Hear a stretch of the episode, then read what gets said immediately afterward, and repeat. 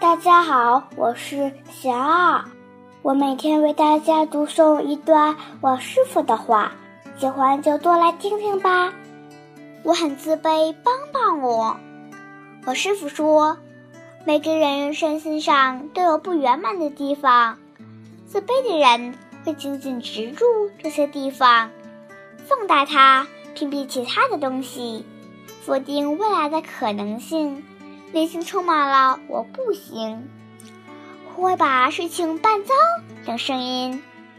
要看清楚，这些念头都是建立在虚幻的想象之上的，是自己给自己贴的标签，犹如有色眼镜，让我们看不到真实的情况。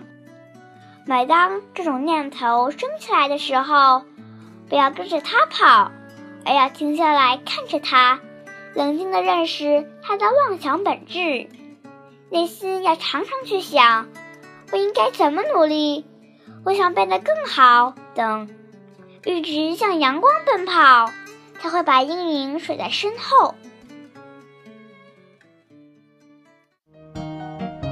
大家有什么问题想问我师傅的，请给贤二留言。